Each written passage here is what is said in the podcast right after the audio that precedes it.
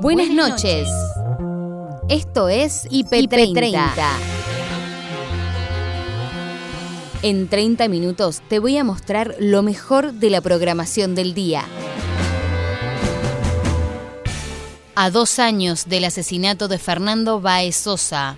Hace a mitad de 2021 se fijó enero de 2023 para que este juicio oral y público se realice en una causa que tiene un marco probatorio más que robusto, porque así como decía Nico, esto pasó eh, ante la mirada de eh, decenas y decenas de testigos, fue grabado por este, una importante cantidad de celulares.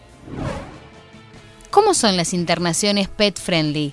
Es un proyecto que lo empezamos a pensar un grupo de médicos que trabajamos en el Instituto del Diagnóstico en la parte de pediatría a partir de la mirada pediátrica general. Nosotros tenemos una mirada hacia eh, cuando se enferma un niño, se enferma la familia y lo que hay que recuperar es todo, ¿no? la salud de, ese niño enfermo y también de ese grupo familiar. Y el grupo familiar hoy, hoy hablamos de familias multiespecie, ¿no? Es un mundo nuevo, un mundo disruptivo, un mundo inclusivo. Familia multiespecie es una familia que incluye a la mascota. Alarma por el calentamiento global. El cambio climático, justamente como su nombre le indica, es un cambio en el clima. O sea, el clima va cambiando con el tiempo, en particular va aumentando la temperatura. Cuando hablamos de cambio climático, ya hace varios años que venimos diciendo que va a aumentar la frecuencia de olas de calor y la frecuencia de eventos extremos. Claro. Y nosotros llamamos eventos extremos a esto, ¿no? Justamente una lluvia muy intensa como la que estamos viendo en Montevideo, eh, a una sequía prolongada como la que estamos viviendo desde hace varios meses y a una ola de calor, claramente.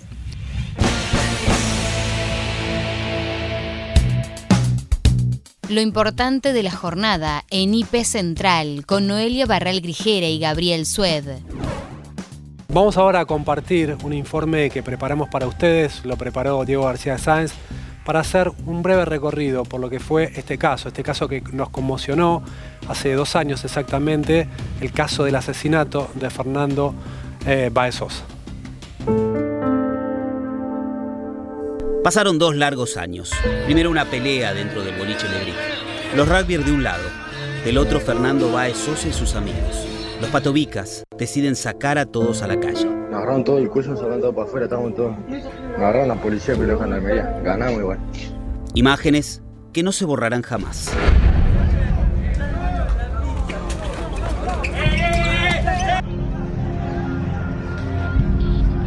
¡Dale! No, amigo, lo mataron, lo hicieron verde. No, no, no, lo hicieron verde, amigo. Fernando Baez Sosa recibió la peor parte. Después de molerlo a golpes y patadas, los Rutgers lo dejaron tirado y se fueron a jactarse de su violenta hazaña, comiendo incluso hamburguesas y siguiendo de cerca cada uno de sus pasos. Amigos, estoy acá cerca donde está el pibe, están todavía los gritos, está la policía, llamaron a la ambulancia, caducó. No, no se cuenta nada de esto, a nadie.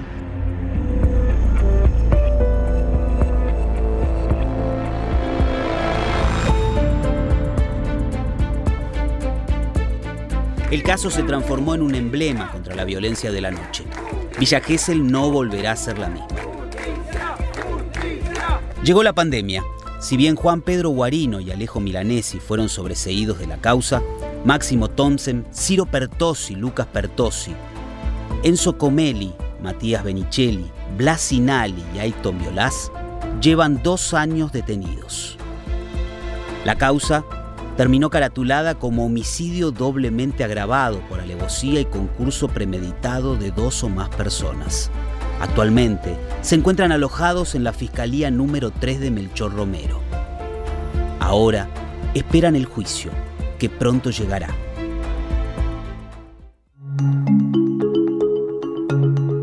Fernando tenía 18 años. Eran sus primeras vacaciones con sus amigos de la secundaria. Era el único hijo de estos papás. Silvino y Graciela. Un poco de paz, un poco de, de consuelo y pedimos que los, a los jueces que siempre están viendo la causa de Fernando que sea una justicia ejemplar y que paguen los culpables. No hay ni existe día en que deje de llorar a, a mi hijo. lo mataron de una manera tan cruel y estar en este lugar donde estuvo en vida por última vez es muy fuerte para mí. Sin embargo, la violencia estuvo presente en todos estos meses de la vuelta a los boliches. Nadie parece recordar lo que comenzó con una simple pelea y terminó con la muerte de Fernando Baez Sosa.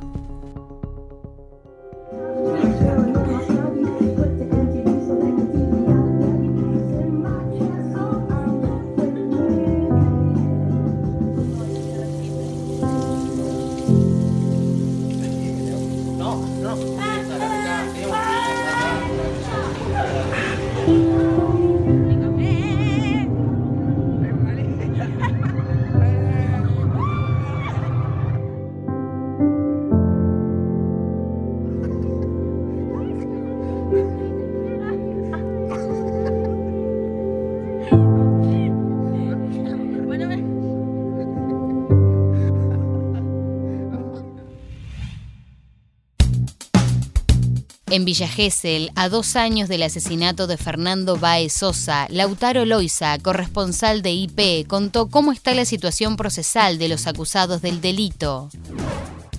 Hace a mitad de 2021 se fijó enero de 2023 para que este juicio oral y público se realice en una causa que tiene un marco probatorio más que robusto, porque así como decía Nico, esto pasó eh, ante la mirada de eh, decenas y decenas de testigos, fue grabado por este, una importante cantidad de celulares, el sistema de cámaras de la Municipalidad de San aportó muchísimas, muchísimas pruebas. Estos asesinos, después de realizar este, este crimen brutal, eh, se cambiaron de ropa y se fueron a comer a un local de comida rápida que está a dos cuadras, local de comida rápidas aportó también las cámaras. Esto ocurrió a la salida del boliche, como decía Nico, pero alrededor de las 11 de la mañana ya estaban los allanamientos y fueron detenidos y trasladados. La cantidad de detenidos hicieron que se utilicen estos móviles que usan la policía para trasladar efectivos. La verdad que una ciudad que amanece lúgubre, triste, con angustia, y no por lo que tenga que ver con la imagen de una ciudad turística cuando ocurren hechos de violencia, sino porque nadie puede entender la locura y la brutalidad. Este, este santuario improvisado, recién leían en el informe, acá dice misión, conectar, amar, brillar y servir. Es cuidado por los vecinos, que está siempre impecable, siempre con alguna ofrenda en, en, esta locura que hoy a las 19 horas, como, como, como decía Palo, este, va a tener esta, esta ceremonia multireligiosa. Lautaro, sí, sabemos la, huella que ha dejado no solo en Villa Gesell, sino en toda la República Argentina, la muerte de Fernando. Y desde el punto de vista de la pequeña comunidad, ¿no? Sabemos que Villa Gesell es una ciudad que el resto del año tiene pocos habitantes. ¿Cómo, cómo ha cambiado la, percepción de la ciudad o incluso el ánimo colectivo la muerte de Fernando? Porque ha asociado un lugar de disfrute y esparcimiento, como históricamente ha sido Villa Gesell, con la idea de una tragedia. Miren, sustancialmente, eh, algo que se empezó a, ver más o que eventualmente se asoció con la pandemia, que son eh, eh, este, este, estado sitiado que tiene la playa con agentes de fuerzas de seguridad, principalmente de la infantería y los, y los grupos especiales, ocurrió desde esta situación, desde este brutal homicidio, donde para evitar el consumo de alcohol generalizado y los excesos, la ciudad empezó a blindarse un poco más. Una ciudad que eh, siempre fue caracterizada o, reconocida por la más elegida por los jóvenes, que sigue siendo, siempre se entendió que había un criterio un poco más laxo por parte de los agentes de las fuerzas de seguridad. Bueno, esa situación quedó absolutamente en el pasado. Quienes han venido a la ciudad durante este verano, donde la actividad del esparcimiento está más permitido que el año pasado por la situación epidemiológica, vos pasás por el boliche grande que está abierto, este, hay que recordar que Lebric no está funcionando, uh Lebric es el boliche donde comenzó la pelea, pero cuando uno ingresa a la ciudad que está el boliche grande parece que eh, hay un operativo antidisturbios como en la cancha. La verdad que es choqueante ver lo que fue la ciudad de, los hippies en, hace décadas, una ciudad que siempre muy vinculada al esparcimiento. Hace un ratito esperábamos para hacer la primera salida en el noticiero anterior, y acá en la esquina hay un barco donde todavía, todavía había chicos pero la verdad que todo es un poco más tenso, todo es un poco más triste, porque la verdad que ha calado muy fuerte en toda la comunidad, una comunidad que no tuvo un involucrado, pero la verdad que todos los, todos los vecinos de las ciudades turísticas son un poco familia, un poco este, anfitriones de, bueno, los chicos que vienen solos, que por ahí no sabes dónde estás, que por ahí le indicás, y dice, mira, acá, acá te venden muy caro, tenés la posibilidad, tenés crédito en el teléfono, la verdad que realmente es muy triste lo que está pasando y bueno, y, le ha impactado, nos ha impactado a todos los vecinos de acá y también de la zona, por supuesto. Matilda Rusticucci, doctora en ciencias de la atmósfera, advirtió las consecuencias del cambio climático en imagen positiva. El cambio climático, justamente como su nombre le indica, es un cambio en el clima. O sea, el clima va cambiando con el tiempo, en particular va aumentando la temperatura. Cuando hablamos de cambio climático, ya hace varios años que venimos diciendo que va a aumentar la frecuencia de olas de calor y la frecuencia de eventos extremos. Claro. Y nosotros llamamos eventos extremos a esto, ¿no? Justamente, una lluvia muy intensa como la que estamos viendo en Montevideo, eh, a una sequía prolongada como la que estamos viviendo desde hace varios meses y a una ola de calor, claramente. Matilde, vos mencionás, eh, perdón, eh, continúa, perdón, te interrumpí, pensé que habías puesto no, una No, está bien. Ah, bueno. Eh, mencionaba Montevideo recién. Hoy a la mañana leía una entrevista con la intendenta de Montevideo y para explicar lo sucedido dijo, miren, el sistema pluvial recibió en una hora la misma carga de agua que recibe habitualmente en un mes y medio. Una hora, un mes y medio. ¿Vamos a tener que acostumbrarnos los humanos a estos episodios extremos? Totalmente, eso es lo que quería apuntar. Nos tenemos que acostumbrar, nos tenemos que adaptar, ¿no? Lo que se llama adaptación al cambio climático. Porque el cambio climático viene, viene transitando y va a seguir transitando en la medida que no hagamos nada cada vez más rápido. Entonces, eh, eso es lo que está sucediendo, que los eventos extremos, quiere decir, esa lluvia que antes podía caer durante un mes, que de hecho cae más o menos 100 milímetros por mes, en, tanto en Montevideo como Buenos Aires, puede ocurrir en una hora puede ocurrir eh, en un día. Y eso pasa, eh, la consecuencia concreta es esa inundación, ¿no? Nosotros lo hemos vivido en Buenos Aires muchas veces. Montevideo no es la primera vez que le pasa, ya le pasó hace no tanto, otra inundación semejante. Entonces, claro, las ciudades están preparadas para un clima de hace 50 o 100 años. Y el clima cambió y va a cambiar. Ahora, Matilde, cuando vos hablas de adaptación, ¿qué deberían ser los estados-nación? Me imagino que prevean que estos eventos van a ser cada vez más frecuentes y hagan los cambios en infraestructura necesarios. Ahora, ¿qué infraestructura es la que necesitan las ciudades, los campos para afrontar estos climas extremos? Son distintas medidas, ¿no? Para distintas cosas que pueden suceder. Cuando hablamos de olas de calor, adaptarnos a, que esto va a ser cada vez más frecuente es adaptar el sistema de salud, por ejemplo. Sabemos que eh, las olas de calor ocasionan más mortalidad o el calor excesivo ocasiona mortalidad. Nosotros hemos hecho, estudios, el Servicio Meteorológico Nacional a partir de eso preparó una alerta nacional ante olas de calor porque se sabe que afecta a la salud y afecta a la mortalidad. Entonces vos, sabiendo que tenés una ola de calor próxima, eh, preparar el sistema de salud porque vas a recibir más casos de gente insolada, deshidratada y etcétera, etcétera. Eso es adaptarte. Adaptarte es saber que esto va a ocurrir y cada vez más frecuentemente. Para el tema de, de, inundaciones en una ciudad, claramente eso no lo podemos resolver nosotros, lo tiene que resolver el Estado, mejorar los desagües pluviales y por otro lado, no interferir con la naturaleza, ¿no? Se habla tanto de la ley de humedales. El humedal es un buffer, es una esponja que nos ayuda a que esto no suceda tan fuerte, ¿no? La reserva ecológica en la ciudad de Buenos Aires, los espacios verdes en una ciudad, o sea, hay mucho que se puede hacer, sabiendo que un espacio verde te sirve para una lluvia intensa y te sirve para una ola de calor, para aminorar ¿no? el impacto, quiero decir. Este, entonces hay mucho que se puede hacer y mucho que se sabe que se puede hacer. Entonces es cuestión de, tomar decisiones políticas lo más rápido posible.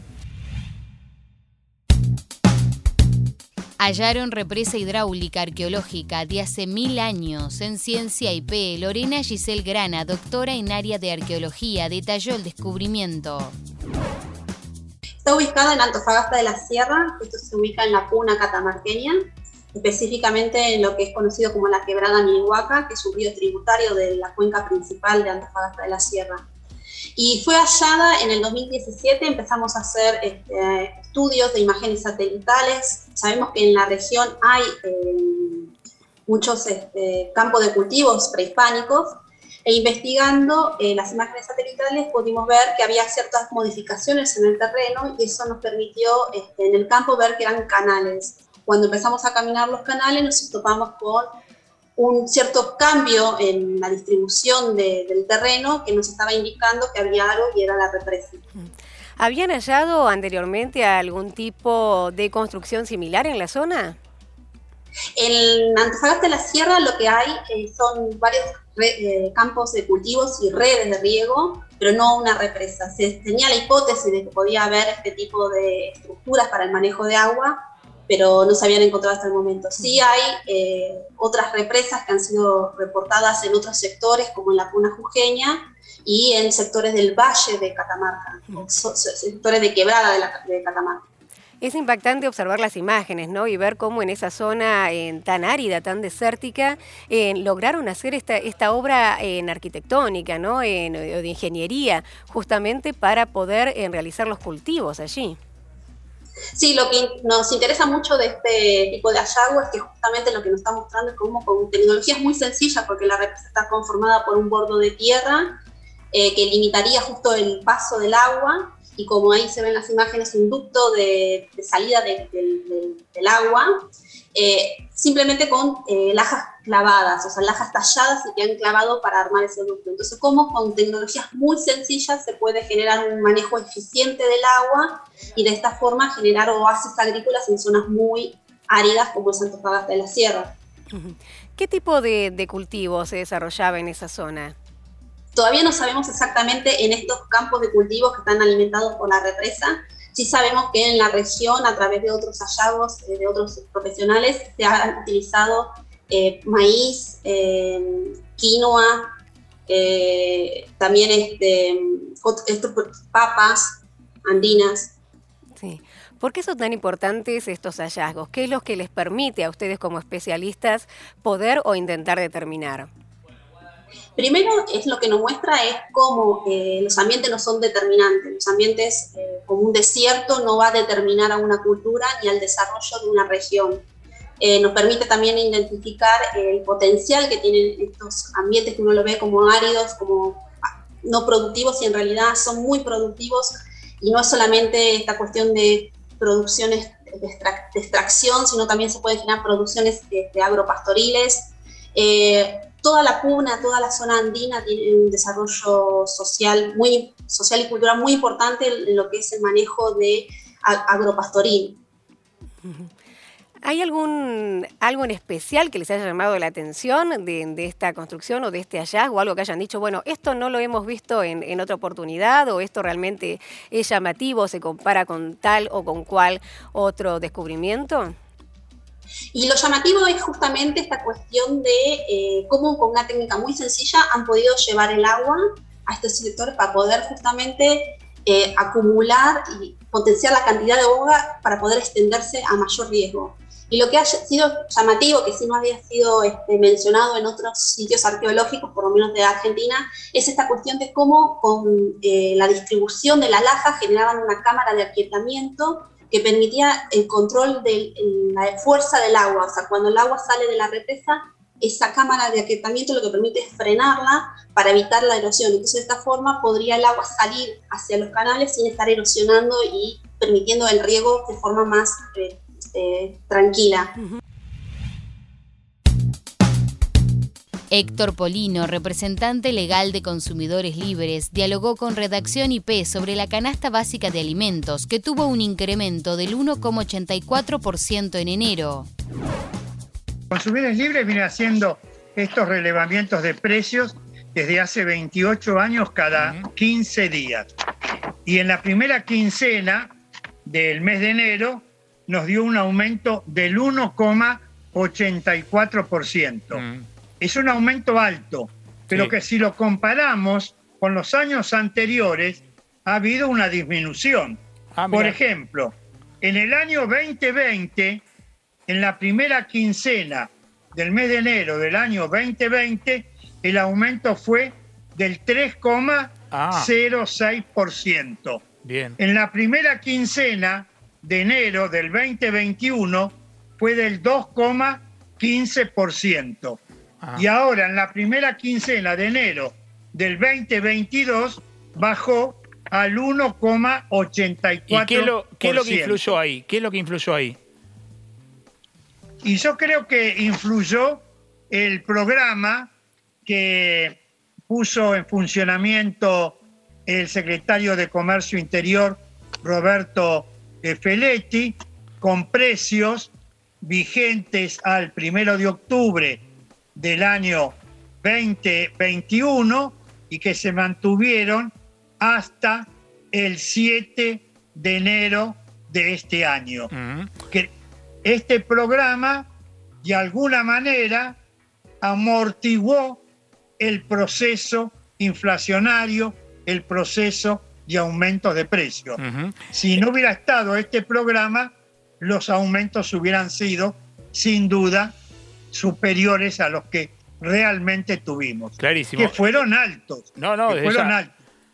Eh, Héctor, quería hacerte una, una última consulta. Vos decís, bueno, fue un poquito más bajo que otros años, ahora falta la mitad del mes. ¿Qué apuestas es para lo que queda respecto de enero? Bueno, veremos qué pasa con el tema de tarifas en los eh, servicios públicos. Eh, por ejemplo, ahora el día 19 de enero, dentro de pocos días, se va a llevar a cabo una audiencia para Claro. tratar los nuevos precios en las tarifas del gas natural, en la etapa del transporte y la distribución. Veremos qué pasa en esa audiencia y finalmente qué resuelve el Enargas, qué porcentaje de aumento establece en esas tarifas. Todo va a depender también de los controles que existan sobre este nuevo programa de precios cuidados en esta nueva etapa por eh, 90 días con precios con aun- precios con aumentos del 2% cada 30 días, es decir, que en 90 días va a haber un 6% de aumento sobre una canasta de alrededor de 1.400 eh, Claro. productos.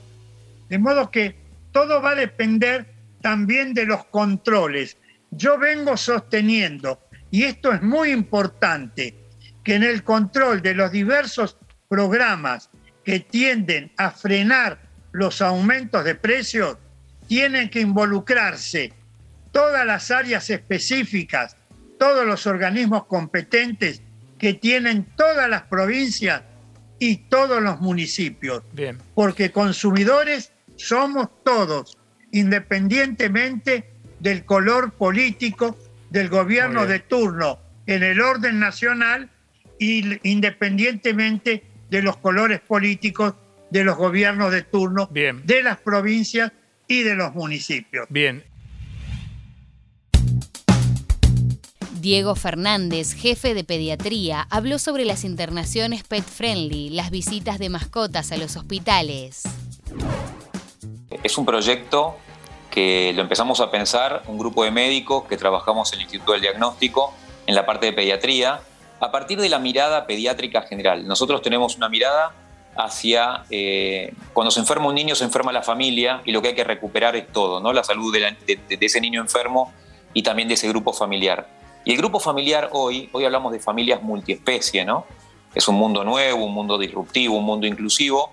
Familia multiespecie es una familia que incluye a la mascota. Entonces, cuando un niño está enfermo y está sufriente, eh, nosotros queremos recuperar ese vínculo y nos pareció que era sanador que estuviera toda la familia. Ya desde hace casi un siglo que se incluye eh, el cuidado de la mamá y el papá eh, al niño enfermo, bueno, decidimos incluir ahora a las mascotas. Nos parece que es un integrante más de la familia y que le hace bien al niño. Entonces, los invitamos a participar de este proyecto. Diego, ¿y cómo enmarcaron, digamos, estos encuentros? ¿Les pareció que podía ser eh, una determinada cantidad de horas? ¿Necesitaron revisar algo en las clínicas, por ejemplo, como para que los perros estén ahí libres sin complicar otras cuestiones? ¿Fue más simple de lo que se imaginaban? Fue mucho más simple eh, porque en definitiva todos los que convivimos con mascotas sabemos que la vida con una mascota es más simple, genera más felicidad, un niño con una mascota es un niño más ecológico, más respetuoso, más tolerante, más paciente, más inclusivo. O sea, tiene un montón de virtudes. Y un niño que atraviesa una situación de enfermedad necesita también recuperar su casa, su hogar. Y por eso decidimos entre los infectólogos, la gente de control de infecciones, los psicólogos, todo el equipo de pediatras, eh, hacer este proyecto, que hoy en día está enfocado solamente a que el perro, que sea mediano o pequeño, venga a la clínica un rato a la mañana, un rato a la tarde, eh, todavía no va a pernoctar. Y como las habitaciones son individuales, no hay riesgo de que moleste a quienes todavía no descubrieron lo que es tener amor por una mascota. Eh, ¿Qué pasa? Porque si no voy a tener un reclamo importantísimo en mi casa y siento que acá hay gato encerrado, eh, solamente por ahora los perros. Hay gato encerrado, Claro, efectivamente. Me. Sí. Es mucho Por ahora más solo los perros. Eh, a ver, el gato tiene dos cuestiones. Una que es más independiente, va por la vida con más libertad que el perro. Y segundo, todavía, o, o mejor dicho, hay algunos estudios que hablan de las alergias a los pelos del, del gato. Entonces preferimos, como esto es algo disruptivo y es novedoso, preferimos ir despacio, ir a lo seguro. Eh, ingresar con un perro no encontramos ningún riesgo de ningún tipo. Eh, la bibliografía internacional habla de la visita de perros eh, hospitalarios a, a los niños enfermos. Nosotros dimos un paso más. No queremos que el perro sea un integrante más del equipo del sanatorio, sino que queremos que vuelva la familia toda junta. Ujú. ¿Vieron estadísticas, vieron números o, casos puntuales de, de mejoría en, en- esta relación cuando alguno de esos chicos recibió la visita de su mascota? Mira, todavía no tenemos, esos trabajos no los encontramos, hemos revisado la bibliografía por todos lados, eh, hemos visto mucha mejoría puntual, eh, no sé, eh, mejoran los parámetros de frecuencia cardíaca, mejora la tensión arterial, fundamentalmente mejora la felicidad. Y hoy sabemos que cuando se enferma un cuerpo, de un adulto o de un niño, se enferma todo, ¿no? En el cuerpo está la mente, están los órganos, también está la energía o, o el alma, se enferma todo. Y recuperar la felicidad ayuda a la curación global. Para cerrar el IP30, escuchamos la entrevista de Nico Artusi con el ilustrador Costanzo. ¿Cuándo empezaste a laburar en periodismo? En el... En periodismo, digo. En, Sí, sí, sí. en periodismo, Sí. en periodismo, en el Es recurso tenemos que gráfico hablar- del periodismo. Tenemos que hablar de eso, porque sí? es un trabajo que eh, en el 89, tenía 19 años. 89. Claro. Ah, con los Eh, cortes de luz. Así que... Con la hiperinflación. Claro, está. Que cada vez que, que un chico, que ya cada vez pasa menos, porque ha cambiado también tanto el mapa de medios y de trabajo, me consulta cómo hago para conseguir trabajo, y qué sé yo, yo siempre le digo, digo, he conseguido trabajo en plena hiperinflación. Y sí. Y eso fue creo de las cosas más alentadoras y resilientes que me han pasado en la vida. Definitivamente. Vos ya estás este, curado de espanto. Si los argentinos pasamos la hiper, pasamos, bueno, las monstruosidades tipo los indultos y todo no, eso. desde ya. Pasamos el 2001 con el corralito y demás. Bueno, algunos que estamos, sí, este, más este, curtidos que otros. Es que de hecho cuando, digo, vos recién comentabas esto de salir a trabajar este, en el exterior y tal, cuando lo hago en el año 2000, previo a la crisis, fue más una, búsqueda, fue como un posgrado, más allá de la búsqueda del dinero, porque acá se ganaba más en ese momento. Era un delirio, digamos, todo lo que se estaba armando. Pero, pero estoy muy contento con, con estos 30 y pico ya años de laburo y de cómo cambió también, digo, porque esto es parte de ese cambio. Eh, digamos, este homenaje, ahora lo que vamos a hablar, tiene que ver también cómo se fue, se va convirtiendo mi trabajo, porque todavía no sé hacia dónde va. Bueno, eso es lindo también, ¿eh? Eso es lindo que estés ahí este, mandatado por la expectativa. Total. Eh, hablamos del trabajo, aquí la cámara lo puede tomar, ¿no? La obra de tributo de Costanzo a Diego Armando Maradona. Mm. Nosotros, bueno, el 25 de noviembre, y creo que esto va a pasar cada año, vemos cómo nuestro corazón se estruja. Y si tuviéramos que encontrar un alivio, lo encontramos en el arte, en, en- en la expresión cultural. Y realmente lo que sucedió con estas imágenes de los 60 Maradona fue extraordinario, Augusto. Eh, yo creo que como anticipaste vos y lo, lo dijiste al principio, eh, trabajo mucho con el corazón. Hmm. Y eso creo que me da una ventaja por sobre, no sé, otras disciplinas. Eh, me involucro muchísimo. De hecho, desde que terminé esto me costó tomar todavía otro trabajo personal. Eh, y ya van dos meses, digamos. Me, me- me vació del todo. Y está buenísimo que así sea. Eh, este primero, que fue el trabajo que hice en el 2016 con la partitura de Diego, que fue un capricho también, no, no, no retratarlo a él, porque sabía que estaba compitiendo con... Ya ahora como, como ilustrador ya compito con todo el mundo, ya no competís solo con los colegas que están en tu país, ya esto es un diálogo Eh, mundial. Claro, global, sí. Entonces me anticipé con, con este trabajo en esa época, cuando fue el 30 aniversario del gol de Diego a los ingleses, que fue genial también, que fue un trabajo, como dijiste vos al principio, también popular. Me acuerdo que la serigrafía esta me la vino a comprar desde la viceministro de Cultura de ese momento hasta un chico de la Matanza. Digo, cubría todo el arco. Tal cual. ¿no? Y, mm, y una vez que fallece Diego y yo tenía ya mis planes hacer este trabajo, eh, tuve que hacer un trabajo periodístico que fue un poco más fácil, porque sinceramente como Diego por la edad nos atravesó justamente en tiempo real su vida a nosotros, a los que nacimos fines de los 60, principios de los 70. Eh, y además era un trabajo que quería hacer porque, como te dije recién, digamos, si bien yo tengo esa cuestión de dialogar con colegas de todo el mundo, digo, lo iba a tomar un belga iba a hacer prolijamente quizás todos los Diegos que pasaron por los clubes de fútbol. Iba a ser el Tintín de Maradona. Absolutamente. Pero está bien. Y hasta acá llegamos por hoy. Acordate que podés ver las notas completas en nuestro sitio www.ip.digital y en nuestro canal de YouTube buscanos como IP Noticias y suscríbete. Esto fue IP30. Hasta la próxima. Buenas noches.